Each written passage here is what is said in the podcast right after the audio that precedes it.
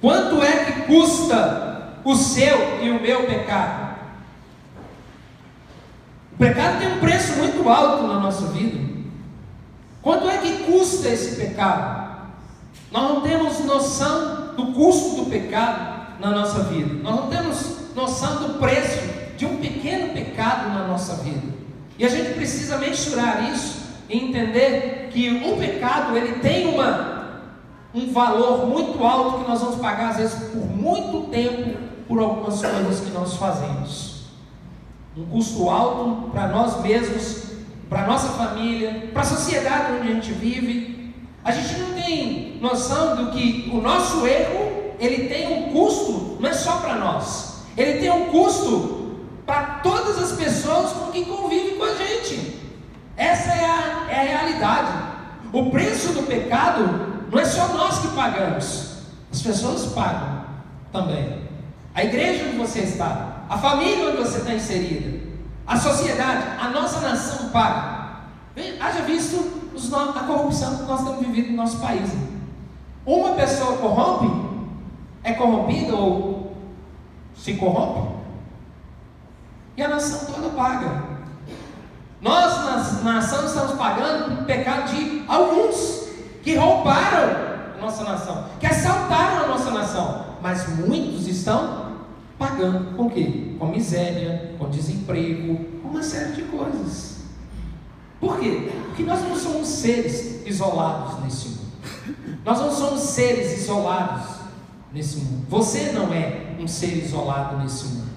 Você não foi é, criado para viver isoladamente. Então, tudo que você faz tem uma repercussão. Boa ou ruim, mas ela tem uma repercussão. Quando você anda em obediência, tem uma repercussão muito boa. E quando você anda em desobediência, tem uma repercussão muito, muito ruim para nós. Então não há como mensurar um pecado, o estrago que o pecado faz na nossa vida e na vida das pessoas que nos servem. Na nossa sociedade, na cidade, mas tem uma, um peso muito grande na nossa sociedade. Então, é, quanto mais honesto, mais, quanto mais eu vivo em obediência, mais a minha nação, a minha família, eu mesmo vou receber o pago disso, eu vou receber a recompensa da minha obediência. Porque a repercussão do pecado ela é espiritual, ela é emocional, ela é física, ela é financeira. A repercussão do erro, de um erro na minha vida, ela é ampla, tanto na minha vida quanto na sociedade. Então, o nosso pecado tem um preço muito alto. Por isso que nós precisamos, por isso que Deus nos orienta a andar em obediência o tempo todo, porque Ele sabe o preço do pecado. Então eu quero mostrar hoje quanto custa esse pecado para que a gente possa entender uma coisa na nossa vida. Se vale a pena a gente errar, se vale a pena a gente ter alguns momentos de prazer na nossa vida, porque pecado é prazer. A nossa carne tem prazer no pecado, a sua carne tem prazer no pecado, na desobediência, porque nós nascemos com essa semente. Mas não vale a pena, né? porque ela tem esse custo muito alto. Antes de a gente andar pelo caminho da desobediência, isso tem um custo muito alto na nossa vida. Porque, ainda que seja um momento de, de prazer, ou que aquilo satisfaça a nossa vida por um momento, mas aquilo vai ter uma repercussão. Tudo que a gente faz vai ter uma repercussão muito grande na nossa vida e na vida das pessoas que nos servem. Né? Ah, e o interessante é que esse prazer de agora, ele causa um estrago muito grande, pode ser prolongado. Pode ser um estrago prolongado na nossa vida. Às vezes, uma gravidez indesejada hein? pode ser um estrago, às vezes, para o resto da vida. Por mais que um filho seja bênção na vida de alguém, por mais que uma criança seja bênção na vida de alguém, às vezes pode ser um estrago na vida da pessoa que poderia ter um outro destino, uma outra. Aí a gente fala assim: ah, não, nasceu, ele é, é uma criança abençoadora. Deus é mestre, sabe em fazer o quê? Em transformar bênção em maldição em bênção. Às vezes foi um pecado, nasceu uma criança, não era momento de vir aquela criança para um adolescente, para um jovem, é? mas por outro lado, tirou esse jovem, às vezes, de alguma, de algo que poderia é, acontecer melhor na vida dele. Né? Então, é, a gente precisa entender que algo que aconteceu, algo que a gente às vezes passa em algum momento, ou vive um pecado, ele tem uma repercussão às vezes muito prolongada na nossa vida. Vamos, é, eu quero então mostrar quanto é esse custo desse pecado. Né? Parece tão simplório quando a gente olha, a gente olha para o Éden, a gente olha para o Éden e a gente vê o que aconteceu com o primeiro homem. O que aconteceu com o primeiro homem? Afinal de contas, a gente acha assim: o que ele fez demais? O que, que aconteceu? O que, que esse homem fez demais? Ele comeu um fruto, não é? Parece que foi simples, ele comeu só um, um fruto, mas não. A, a, a, ideia é de que a gente às vezes olha para o pecado ou olha para as situações e diz assim: ah, foi só isso, mas não foi só isso. Tem algo por trás de tudo que a gente faz. Qual a motivação? Qual é a motivação das coisas que nós estamos fazendo? Porque Deus sempre está olhando a motivação da nossa vida. Ele está sempre olhando o nosso coração. O que está passando dentro de nós? Então não é simplesmente, ah, a pessoa só fez isso. Não. O que está dentro do coração? O que está passando? Quando a gente olha para o Éden e olha para aquele pecado, diz, ah, o homem comeu fruto. Mas o que estava por trás disso? O que estava no coração dele? Qual era a motivação dele? Se nós olharmos só simplesmente por, um, por uma situação ou por uma por aquilo que a pessoa fez, nós não vamos julgar como Deus julga, nós não vamos ter esse entendimento de Deus das coisas. Mas quando nós atentarmos para o coração, e é para o coração que Deus olha, a gente vai entender realmente o que está se passando e qual é a dimensão desse erro. Algumas coisas nas escrituras, eu não estou mostrando aqui, algumas coisas nas escrituras elas são tão assim, chocantes para a gente, no sentido de falar assim, puxa, Deus foi muito radical. Em algum momento que você estava lendo a Bíblia, não parou, você não parou e disse assim, ó, Deus foi radical demais, mandou matar fulano, mandou matar uma cidade inteira, mandou matar. Estou certo ou estou errado? Você estava lendo a Bíblia e diz assim, Deus falou assim, mata todos os amalequitas, destrói uma cidade inteira. Você fala assim: esse Deus não é o mesmo Deus do Novo Testamento. Parece que não. Mas a gente precisa entender uma coisa: a mesma medida do amor de Deus é também da justiça dele. Deus amou o mundo de tal maneira que deu o seu Filho unigênito para que todo aquele que nele crê não pereça, mas tenha vida eterna. Mas esse mesmo Deus diz assim: Aquele que não receber o meu filho, esse já está julgado. Não vai ter nem conversa com ele. Aquele que não recebeu o meu filho já está julgado. Não vai ter nem, nem, nem argumento para ele. Aí você diz: oh, Deus foi bem enfático nessa situação. E aí é muito comum, diante dessa situação, a gente falar assim: ah, não tem nada a ver. O que, que tem? Fulano só fez isso. Isso não é pecado. Só por isso? A gente olha para a situação e fala assim: só por isso? Muitas vezes nós, numa atitude muito simples e tão inofensiva aos nossos olhos, aos olhos humanos, mas que tem um pecado, um peso de pecado muito grande. O fato é que o pecado está relacionado com essa motivação do seu coração. O que, que passa dentro do coração das pessoas? Você sabia que até alguma coisa que é correta, é certa, a pessoa está fazendo aquilo com, com aos, aos olhos humanos, ela está fazendo aquilo de forma correta, está ajudando alguém. Mas se o coração dela for um coração onde quer receber a glória, Deus não vai receber isso, essa ajuda. Deus não vai receber demagogia. Deus sabe quando nós estamos fazendo alguma coisa para a glória dele e para a nossa glória. Ainda que você queira ajudar, abençoar, servir as pessoas, Deus sabe muito bem o que está passando. Até o bem que nós vamos fazer pode ser ofensivo a Deus se eu tiver uma motivação errada.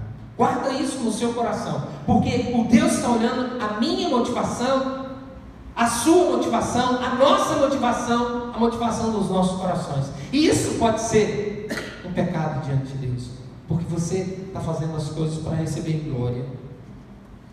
Então, até uma coisa certa que eu estou fazendo, aos olhos de Deus, pode ser algo. Um exemplo disso pode ser algo muito ofensivo. A Bíblia diz que Deus, o povo estava trazendo oferta para ele, ofertando, e ele disse assim: Vocês estão me ofertando para quê?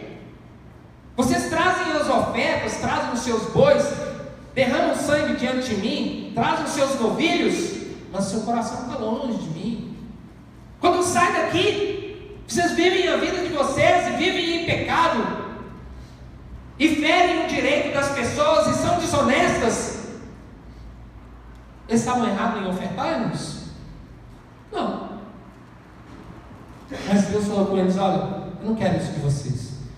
Eu quero a oferta de vocês, mas quero também uma vida reta lá fora.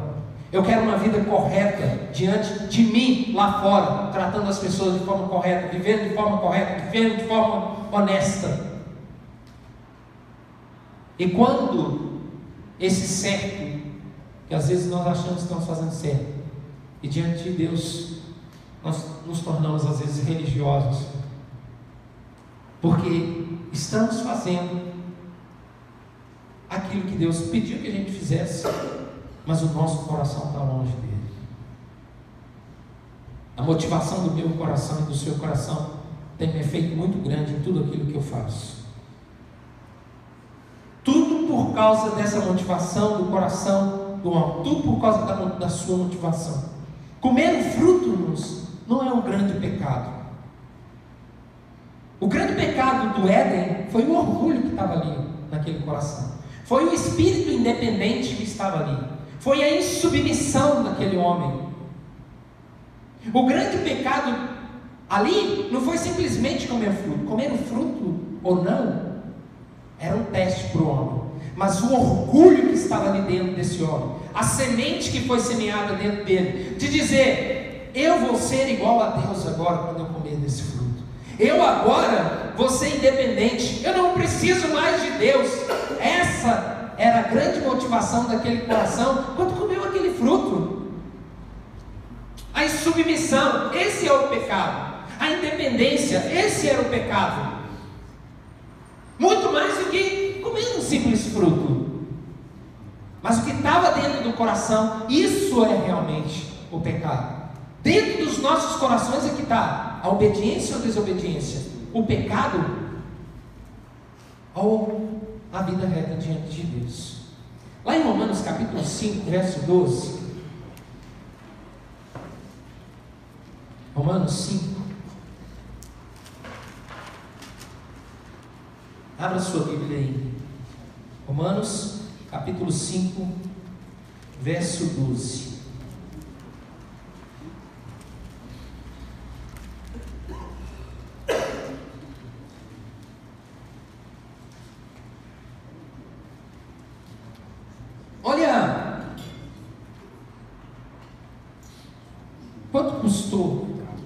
pecado de um homem. Portanto, da mesma forma, como o pecado entrou no mundo por um homem, e pelo pecado a morte, assim também a morte veio a todos os homens, porque todos pecaram. Aí diz assim: por um homem e pelo a morte entrou no mundo, assim também a morte veio a todos os homens, sabe por quê? Por causa de um homem por causa de um pecado. Ele diz: assim todos pecaram. Por quê? Porque nasceram todos com a semente desse homem. Por meio de um pecado, todos pecaram.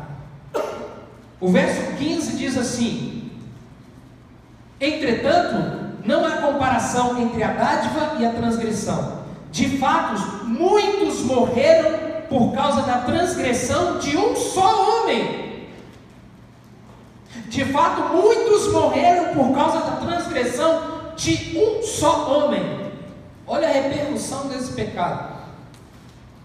O verso 16 diz assim: Não se pode comparar a dádiva de Deus com a consequência do pecado de um só homem.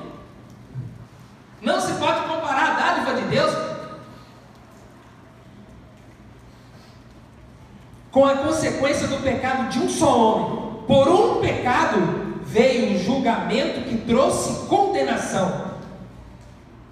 O verso 18 diz assim: Consequentemente, assim como uma só transgressão resultou na condenação de todos os homens. Eu quero estou mostrando aqui só a consequência do pecado. Paulo está fazendo uma comparação, se você ler o texto todo, ele está fazendo uma comparação nesse contexto aí, da dádiva de Deus que é Jesus. Mas hoje nós estamos falando de pecado. Ele diz: esse pecado resultou na condenação de todos os homens. Um pecado, por causa de um pecado, resultou na condenação de todos os homens. Então todo homem já nasce condenado condenado à morte, condenado a viver eternamente longe de Deus, por causa do pecado de um homem. Oh Deus, que injustiça é essa? Deus não é injusto, Deus. Deus não erra. Ele nunca erra. Quão grande estrago um simples, o simples fato de comer um fruto tão inofensivo fez em toda a sociedade, em todo o mundo, em todos os homens. Já pararam para perceber isso? Quão grande estrago, quanto custou o pecado de um homem para toda a humanidade? Aos olhos humanos, isso parece uma injustiça, não é? Aos olhos humanos, isso é injustiça de Deus. Foi ele que pecou. Por que, que eu estou pagando por isso agora? Por que, que nós estamos pagando por isso agora? Só quero abrir um parênteses para que você entenda uma coisa. Da mesma forma que um homem pecou e todos nós fomos condenados, nascemos condenados a morrer, um homem também pagou pelos nossos pecados, para que a gente não precise pagar mais pelos nossos pecados. Esse homem chama Jesus. Por meio dele, nós somos livres da condenação do pecado e da morte. E a Bíblia diz que todos aqueles que nele crê, todos aqueles que nele crê, não serão condenados, mas terão a vida eterna. Então Deus não é injusto, Ele não erra, não. Nunca é. Mas a gente está falando de pecado. Porque ele julga cada um segundo as intenções do coração. Cada um de nós somos julgados segundo as nossas intenções. E esse tem, tem uma extensão muito grande o custo desse pecado. Por isso que não vale a pena o pecado na sua vida. Não vale a pena a desobediência na sua vida. Não vale a pena.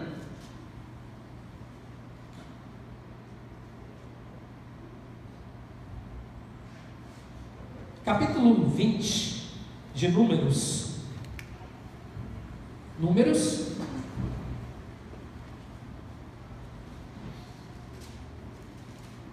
Capítulo 20. Números 20.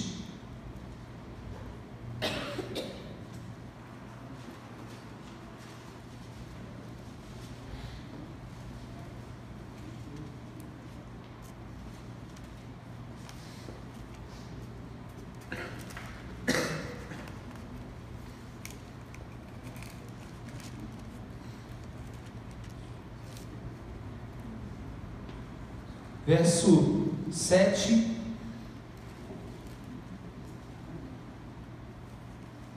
Até, nós vamos ler do 7 ao 12. Está todo mundo aí? Números 20.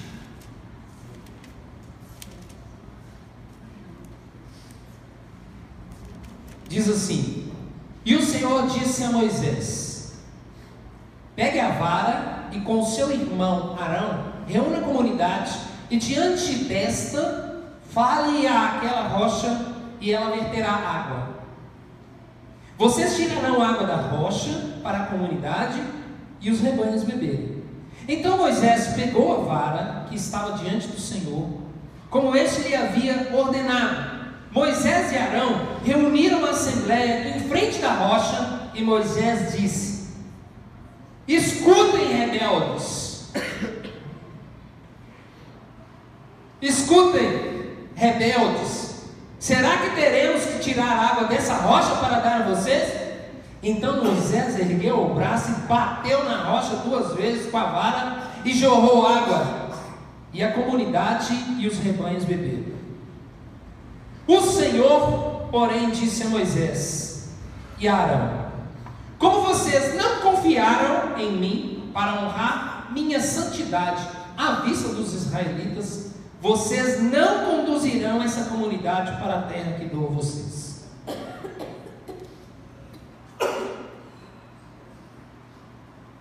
Às vezes nós é, ficamos lá em casa, às vezes confabulando, eu e a Ângela confabulando a respeito de algumas coisas das Escrituras.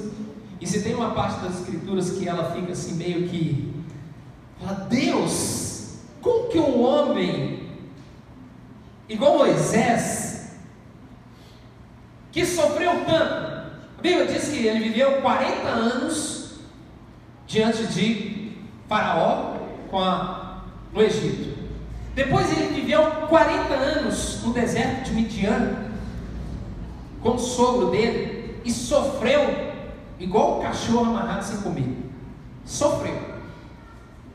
Passou o pão que o diabo amassou. Tudo que você imaginar, ele passou. 40 anos. Aí depois, mais 40 anos, ele pega aquele povo que torrou a paciência dele todo o tempo.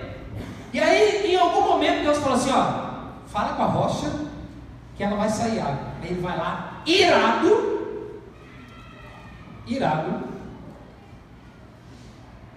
dá duas cajadadas na rocha e fala assim: Aqui, ó, seus rebeldes, bebe a água aí, ó, pá, pá. E Deus falou assim: Agora você não entra na terra.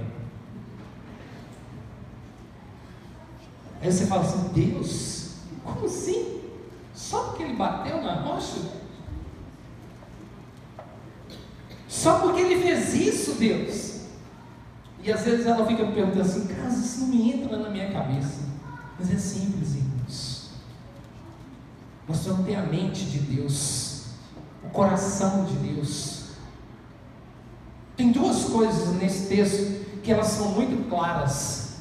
E que o texto deixa bem claro aqui. Se você ler o texto, você vai entender exatamente porque Deus disse a Moisés: agora vocês não vão entrar na terra, você não vai desfrutar. Depois de 120 anos, irmão, depois de cento, cento e tantos anos, Deus vai falar com você: só por isso você não vai entrar na terra.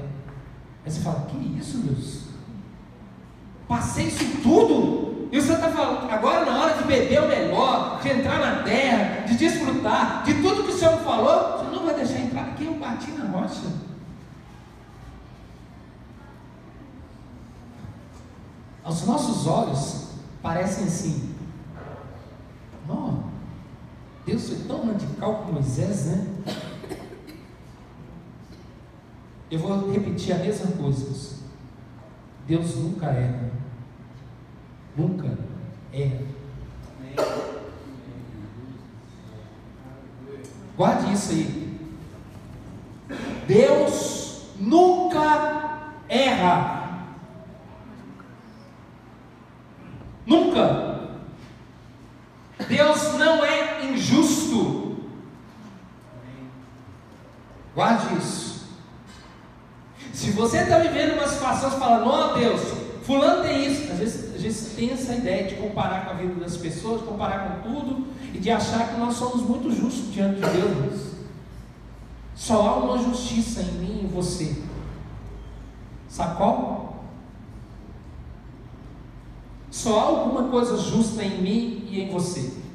O resto, para Deus, é trapo de imundície, como diz as Escrituras. É nada. Só o sangue de Jesus nas nossas vidas. É isso que me torna justo diante de Deus. O resto é só minha obrigação de fazer as coisas corretas. Sabia disso? É Ele que me justifica. É Ele que te justifica. Quando a gente olha para esse texto, a gente se depara com uma situação muito, aos olhos humanos, injusta. Mas qual o motivo disso? Duas coisas. Ele bateu na rocha que Deus havia falado com ele para falar. Fale a rocha e ela vai sair água. Mas só por isso, Deus? Sim. Ele diz: Você não creu em mim. Se tem uma coisa que é abominável a Deus, ou é triste para Deus, é incredulidade. Você sabia disso? Incredulidade para Deus é algo que Deus não tolera. A Bíblia diz que Deus ama, se agrada daqueles que creem nele. Mas aqueles que não creem, ele desagrada. Eu sempre falo, não tem nada que mais mexe com você do que alguém que desconfia de você, não é? Quando alguém desconfia de você, eu, quando acontece comigo, fico muito irritado. Uma das coisas que mais me irrita é isso: das pessoas desconfiarem daquilo que realmente eu não fiz. Você acha que Deus é diferente? Quando você desconfia dele, quando você desconfia, ele fala alguma coisa com você e aí você desconfia dele. Não há nada que desagrade mais a Deus do que isso. Não há nada que desagrade mais a Deus do que você desconfiar daquilo que ele pode fazer e vai fazer na sua vida.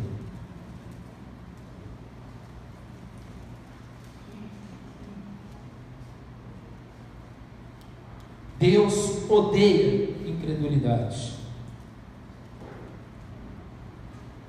Odeia. A Bíblia diz que sem fé,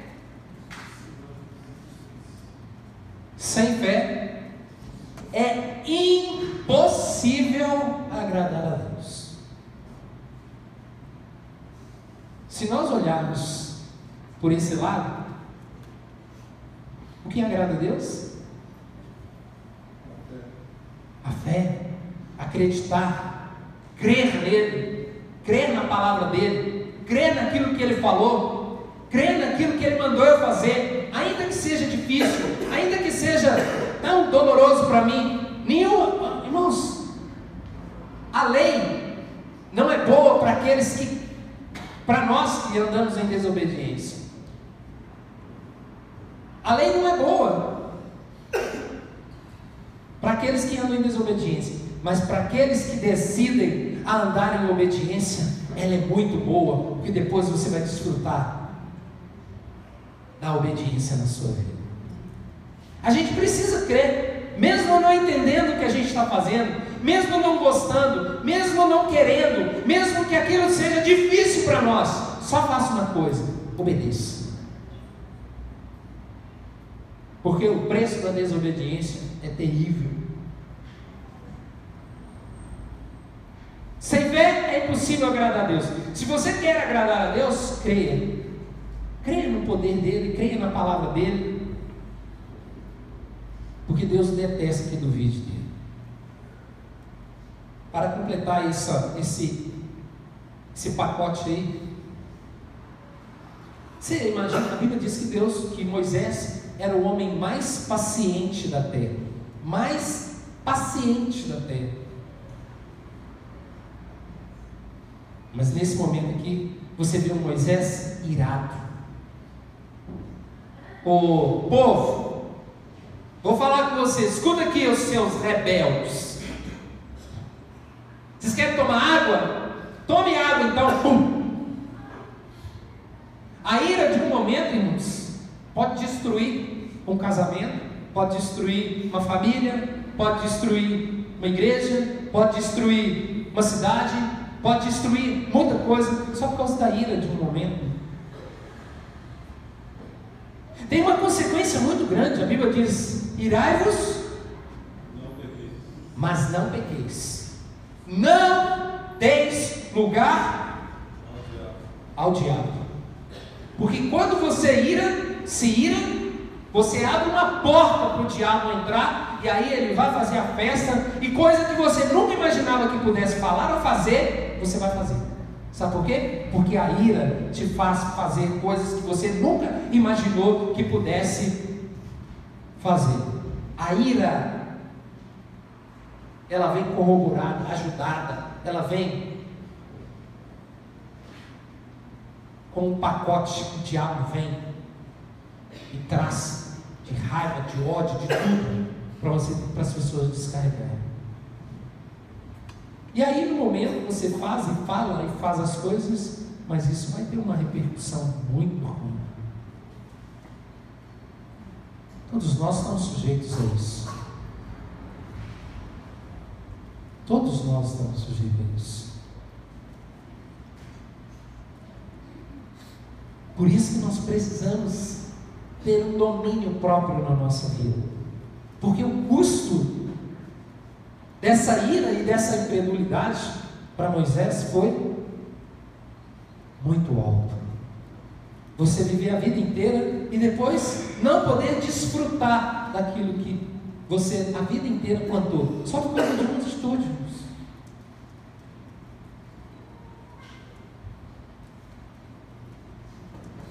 Esse é o custo da incredulidade e da ira na vida de um homem.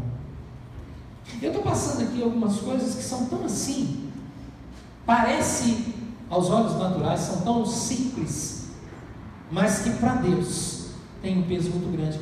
E isso tem esse custo para nós. Então não vale a pena, não vale a pena você alimentar o pecado na sua vida. Vale a pena você vencer o pecado na sua vida. Porque se você peca, isso vai ter uma repercussão. As pessoas não vão entender que você é capaz, cada um de nós aqui é capaz de ter momentos de ira, mas as pessoas não vão entender isso. E às vezes você vai destruir a vida de uma pessoa, vai destruir a vida de outro, vai destruir a vida de outro por causa de uma simples atitude que você poderia deixar de fazer, ou de falar, ou de agir. E aí então, isso vai ter esse custo um custo alto.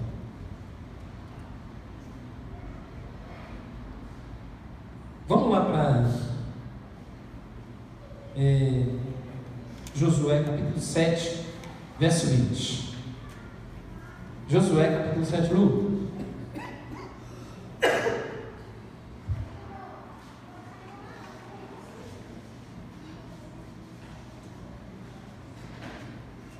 Josué capítulo 7, Josué 7.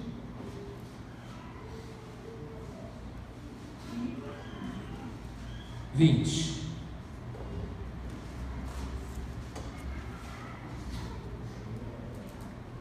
Vou ler o 20 e o 21, tá? Diz assim: Acã respondeu: É verdade que pequei contra o Senhor, o Deus de Israel. O que fiz foi o seguinte: quando vi entre os despojos uma bela capa feita na Babilônia, 2 quilos e 400 gramas de prata e uma barra de ouro de 600 gramas, eu os cobicei e os apossei deles. Então escondidos no, estão escondidos no chão da minha tenda com a prata por baixo.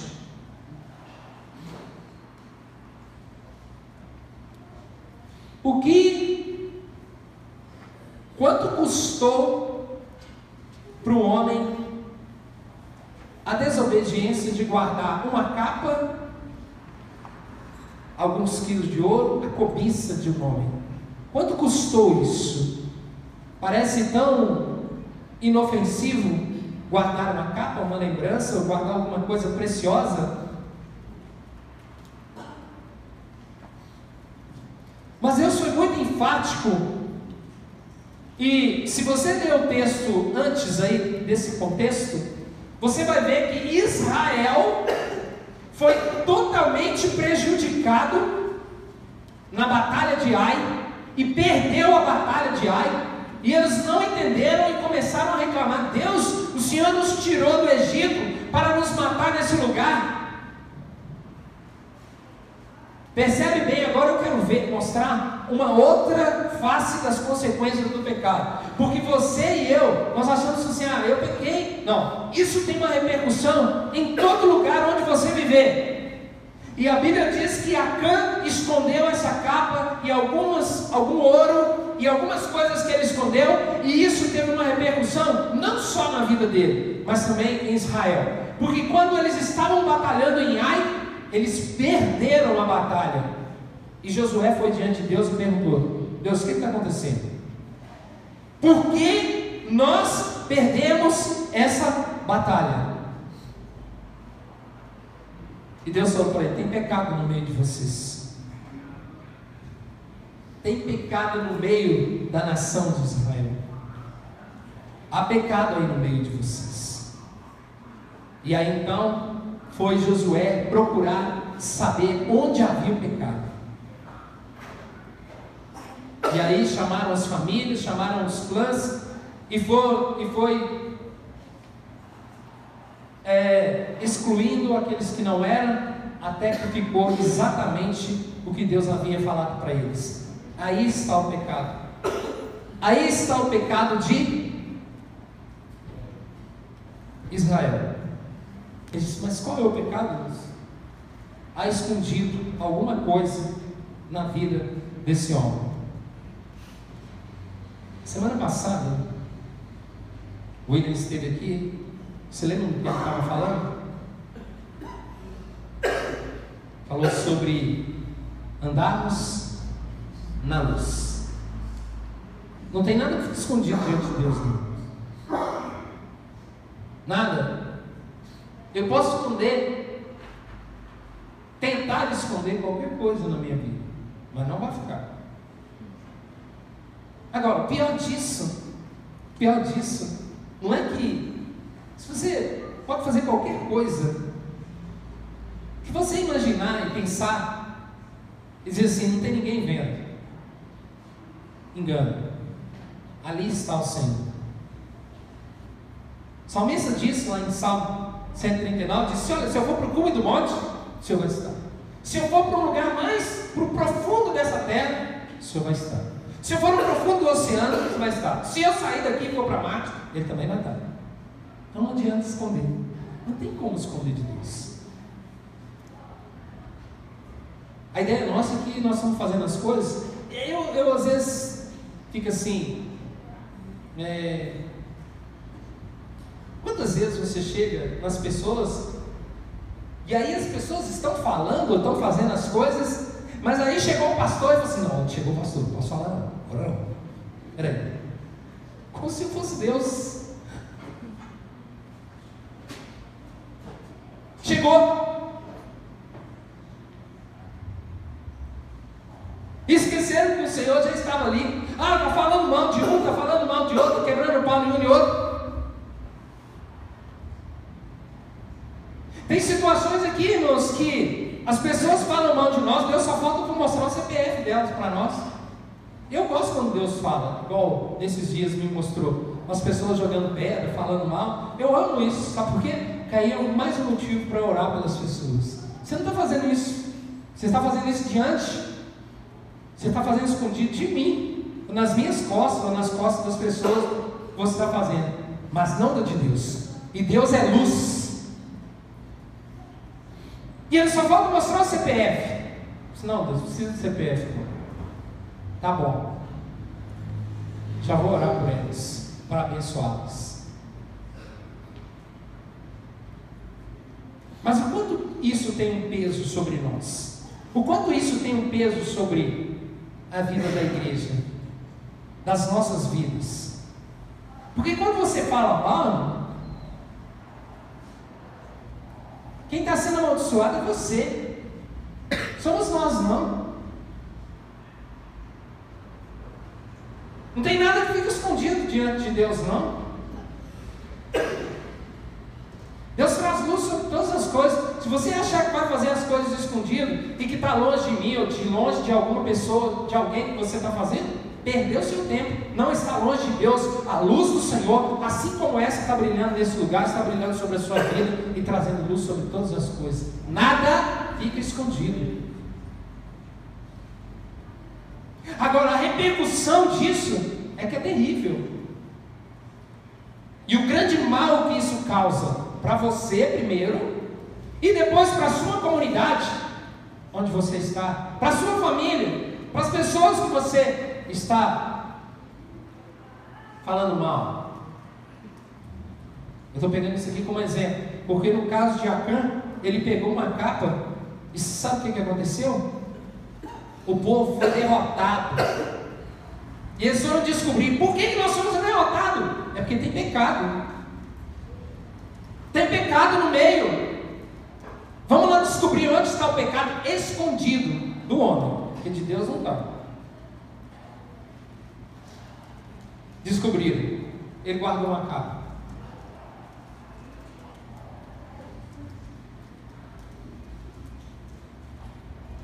Israel foi derrotado. Depois toda a família dele foi apedrejada, ele, a família dele, todo mundo, porque o meu pecado não tem como dissociar o meu pecado, o meu erro, da comunidade onde eu estou. Você sabia disso? Você está em algum lugar, você está na sua família, você está na igreja, você está na, na empresa onde você está. Não tem como dissociar o seu pecado do lugar onde você está. O seu pecado vai ter uma repercussão negativa e vai trazer destruição, morte, vai trazer desgraça sobre todo lugar onde você estiver. É igual o corpo. Você não machuca o dedo, você machucou seu corpo. Você sabia disso? Você machucou seu corpo.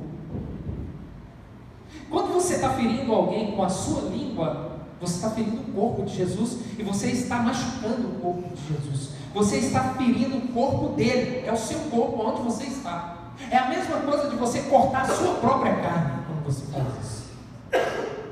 Não há diferença. Porque a igreja é o corpo de Jesus. E você faz parte do corpo. E quando você está em pecado, e o pecado é uma ferida, por ali pode entrar infecção por todo o corpo.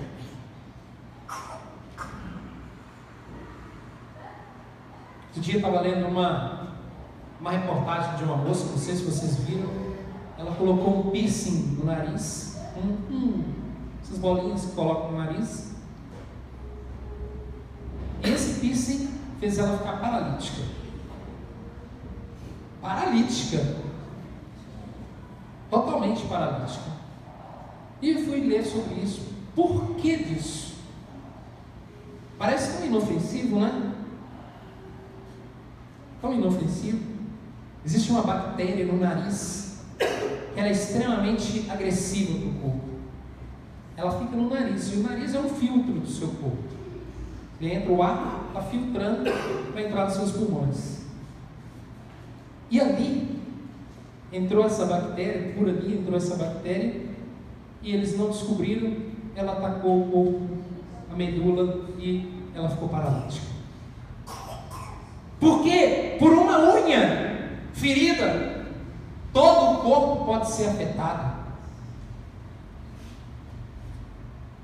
Por uma unha ferida na África, eles não fazem, não tiram cutículas. As mulheres aqui têm o hábito de tirar cutícula, né?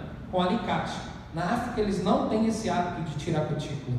Sabe por quê? Porque se contamina com AIDS lá. Ah, mas só tirar cutícula é, é a porta de entrada teve contato com sangue, acabou. Toda infecção entra por ali. O pecado é essa ferida, irmãos. Ele afeta todo o corpo, ele afeta toda a casa, toda a família. E olha o preço do pecado de Acã. Um custo que o preço da derrota numa guerra, da morte de inocentes, da desgraça da própria vida e da família dele. Porque você não está sozinho. Quando você está errando, você está levando sua família com você. Quando você está errando, você está levando sua comunidade com você. Ninguém te olha separado da sociedade. Ah, aquele fulano ali é daquela igreja, daquele pastor, daquele lugar. Eu não olho você sozinho, não. Ah, esse, esse aí é o empregado da empresa que trabalha tá assim, assim, faz isso. Está associado a tudo. Ah, esse fulano aí é o filho da fulana, filho do Beltrano, né? Aquilo, da família tal, tal, tal, assim. Todo mundo. Não tem como dissociar. Vivemos em sociedade.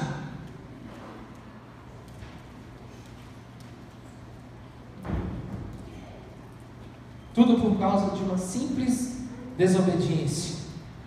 Mas para Deus feriu a santidade dele. Nós não temos, não damos conta do quanto o nosso pecado pode atingir toda a comunidade, espiritualmente, emocionalmente, fisicamente, financeiramente, e quanto isso afeta todos. Eu quero terminar mostrando um grande exemplo disso aqui. Eu não vou ler esse texto todo porque ele é muito longo, mas eu quero ler dois versículos de 1 Samuel, capítulo 15, versos 22 e 23.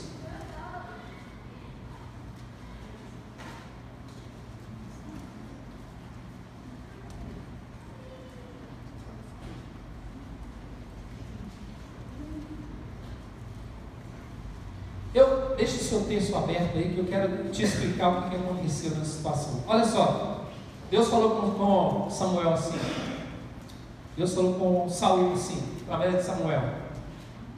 Mata todos os amalequitas. Não guarda nada. Eu determinei isso. Não guarda despojo, não guarda ovelha, não, não poupe ninguém e nada desse povo porque eu não quero esse povo mais.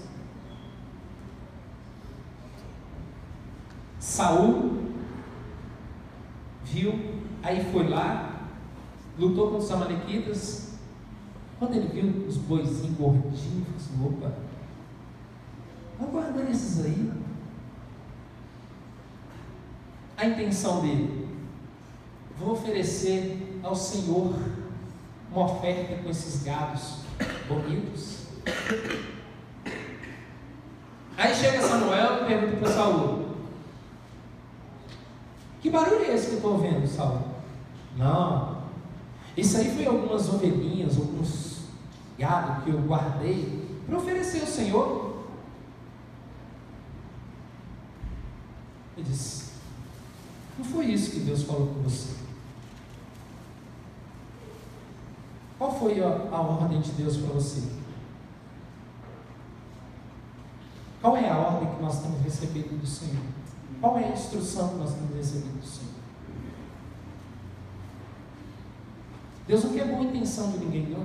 Deus quer obediência de mim, de você. Deus não quer mais ou menos obediência, Ele quer obediência. Você não obedece 99%. Ou você obedece 100%, ou você não obedece. Desobediência é rebeldia. E rebeldia, ele compara com feitiçaria de Deus. Ele diz, aí nós vamos ler o texto, ele diz assim: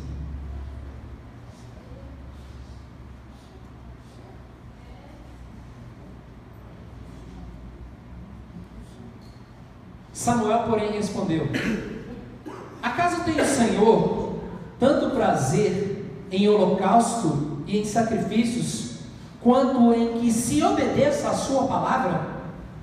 Perguntou Samuel. Acaso tem o Senhor tanto prazer em holocaustos e em sacrifícios, quanto em que se obedeça a sua palavra? A obediência é melhor do que o sacrifício, E a submissão é melhor do que a gordura de carneiros. Pois a rebeldia é como o pecado da feitiçaria, a arrogância como o mal da idolatria. Assim como você rejeitou a palavra do Senhor, ele o rejeitou como rei. Duro. Senhor, mas eram ovelhas que ele estava reservando para oferecer. Não, o coração dele não era esse.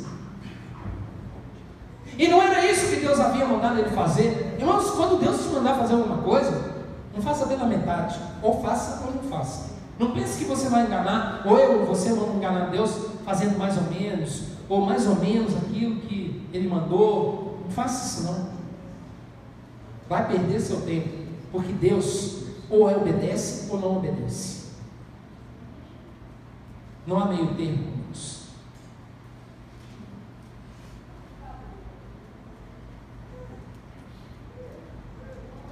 E o custo disso? Deus disse: Eu agora te rejeitei e rejeitei a sua dinastia. Você não vai ser mais rei desse povo. Mas Deus foi só por isso. Ele tinha uma boa intenção, não tinha. Se você ler o texto aqui, você vai ver que a arrogância dele, ele estava fazendo aquilo para aparecer, ele queria ser adorado, tanto que ele constrói um altar num lugar para receber adoração. No capítulo 15, você lê isso aí, você vai ver claramente isso. Você vai ver nitidamente isso acontecendo. Você vai ver nitidamente isso se passando. Por quê? Porque simples. Porque ele desobedeceu ao Senhor. Desobedeceu ao Senhor. Simples.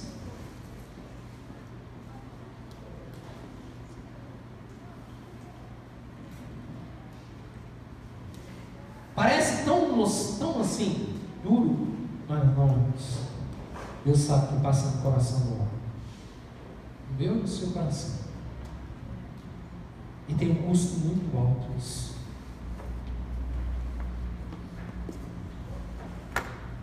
Para não falar, irmãozinho, Datã, Coreia e Abirão, quando a Bíblia diz que ele se levantou contra Moisés, e todos aqueles que estavam com ele morreram também, por causa da rebeldia. E depois as pessoas ficaram assim, não, coitado dele, que isso? Aí Deus falou assim, ah, é coitado? Não vai mais 14 mil.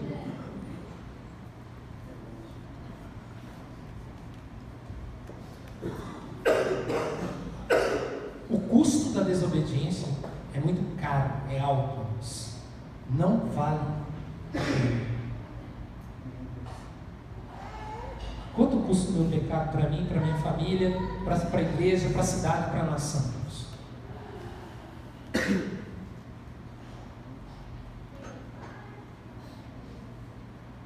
Pecado tem um preço de consequência imensurável que precisa ser avaliado nós precisamos deixar e falar: Deus, eu preciso deixar o pecado. Não perca a sua família, não perca a sua esposa, não perca o seu marido, não perca por causa do pecado. Não perca o seu emprego, não perca. Se arrependa. Arrependa-te e procure se desviar do mal. Porque o preço do pecado é muito alto para mim e para você. Bem, vamos ficar de pé.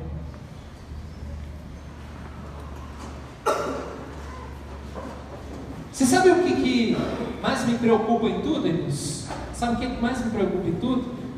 É que o nome de Jesus em nossas vidas vai ser desonrado.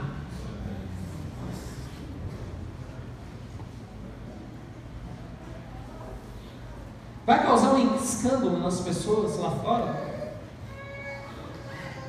para todos que estão à nossa volta. E eu e você fomos chamados para glorificar o nome do Senhor. Eu e você fomos chamados para trazer glória ao nome e não desonra, para trazer louvor ao nome dele e não maldição. Para que o nome dele, as pessoas olhem para nós e digam que o nome do Senhor seja louvado pela vida desse homem. Que as pessoas olhem para mim e para você e nós possamos causar, causar um impacto na vida delas pela obediência, pelo amor, pela vida que nós estamos vivendo. Ele olha para você e diz assim: esse é diferente. Ele não vai saber o que é diferente, mas daqui a pouco ele vai descobrir que é o espírito de obediência que está na sua vida, é a vida de Deus, é o espírito do Senhor que está sobre você.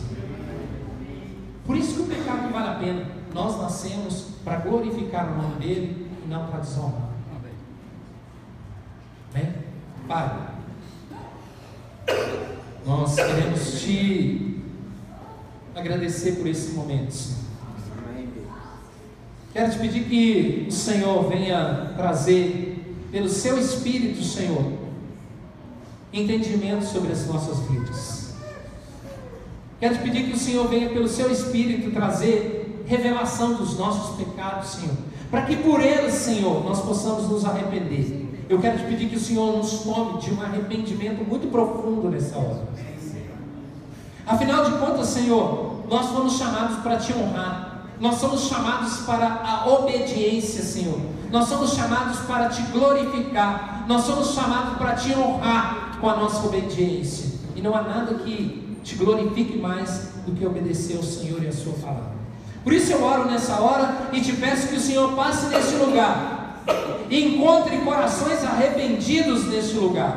Encontre, Senhor, corações dobrados diante do Senhor que encontre corações, Senhor, dispostos, Senhor, a confessar o pecado e a, Senhor, se arrepender, para que possam encontrar vida e graça diante do Senhor. Eu oro para que nessa hora o Senhor nos tome desse temor, que a Sua santidade nessa hora venha trazer esse temor, esse peso, Senhor, meu Deus, de arrependimento em nossos corações, para que o Seu povo seja livre e para que nós possamos glorificar para que a Sua presença, Senhor, seja real em nossas vidas e na nossa comunidade, para que o Seu nome seja exaltado em tudo em nossas vidas. Desde já nós te agradecemos, nós te louvamos, nós te bendizemos, adoramos o Senhor e te agradecemos, te pedindo, Senhor, abra os nossos olhos para que possamos viver em plena obediência ao Senhor. Em nome de Jesus. Eu oro para que o Senhor fale com você. E você continue falando com você durante essa semana. E para que você possa abrir seu coração também. E dizer: Eu não quero viver mais o pecado. Quero viver uma vida reta diante de Deus.